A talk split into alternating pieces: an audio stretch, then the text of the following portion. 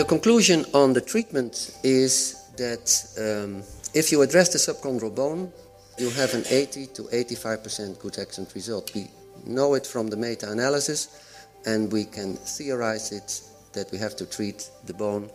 Uh, and if we do that, um, this is our success rate. If that is true for the treatment, it's true for the diagnosis as well.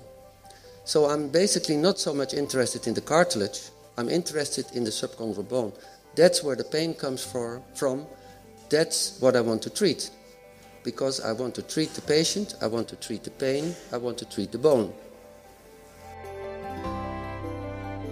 However, soccer does have um, more negative or, or uh, significant effects on the articular cartilage. It's a very stressful sport for articular cartilage. It has been shown in multiple studies that actually a single game of playing soccer can result in significant reduction of the glycosaminoglycan concentration in the articular cartilage in the knee, but also can induce some metabolic changes in there that induce a catabolic reaction with uh, accumulation of catabolic and breakdown products in the uh, uh, joint fluid. Realmente yo les quiero llevar como final del mensaje que si esta técnica de cultivo celular en la misma línea en la que hoy conocemos. La célula madre, en una frase de Spisua, dice, la célula madre todavía no ha curado nada. En el tratamiento de las lesiones condrales solo hay una estirpe, con éxito hoy, de célula a célula. Uh, thoracic discectomy is one of the areas that is particularly uh, gratifying. Um, as everybody here knows, the previous operations for a thoracic disc included a full thoracotomy, uh, collapsing the lung, taking out much of a vertebral body, then cleaning out the disc and doing a fusion. That, of course, required four to five days of intensive care, generally a 10 day hospitalization, and certainly an, an, elite athlete would never get back to playing their sport. Um, this now can be done through a minimally invasive technique as an outpatient so we begin after we've dilated. This is what we see at the bottom. There's usually just a little bit of fat and uh, soft tissue left at the bottom, and we clean that out and then define the plane between the lamina and the ligamentum flavum. And uh, that's what's being done right here with a curette.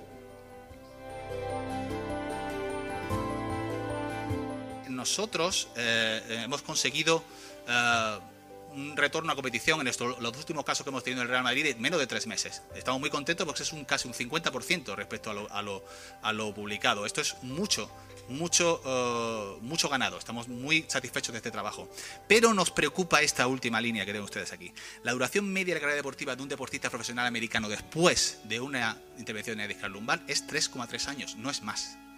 Queremos a nuestros deportistas, a nuestros futbolistas, deben de seguir un plan de mantenimiento de esto que hemos trabajado en la rehabilitación.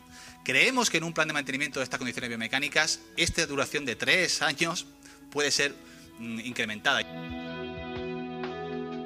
Esta temporada pasada tuvimos sobre 137.000 jugadores que cubrir la mutualidad de futbolistas en Cataluña. Tuvimos algo más de 18.000 lesiones. La patología que más abunda en el mundo del fútbol, en el amateur también, es realmente la muscular. ¿Qué es lo que pasa en una lesión muscular? Normalmente hay un detritus siempre que hay, hay un hematoma, hay un sangrado, hay una extravasación de los elementos formes que hay en el torrente sanguíneo. Entre ello, pues hay todas las plaquetas. Y eh, hoy en día se está viendo que hay una interacción entre lo que es la plaqueta y la célula madre. You'll have appreciated that my bias from experience is that an abnormal ECG is an abnormal ECG and should be considered as such. It shouldn't be written off as something else, and most of the time it's incomplete expression of one of the inherited cardiac conditions. Another message is that when you're faced with an abnormal electrocardiogram that you need to explain, the next approach is actually yes, you do the imaging, but rather than repeating the imaging and doing a whole bunch of expensive tests, go to the family, get electrocardiograms from the parents, get a history from the family, because the only time you'll ever get the history of, of, of performance enhancing drugs is either from the girlfriend or the wife who's worried, or from a family who are also worried. And in that process, you're also assessing the family background, which is probably the most likely cause overall.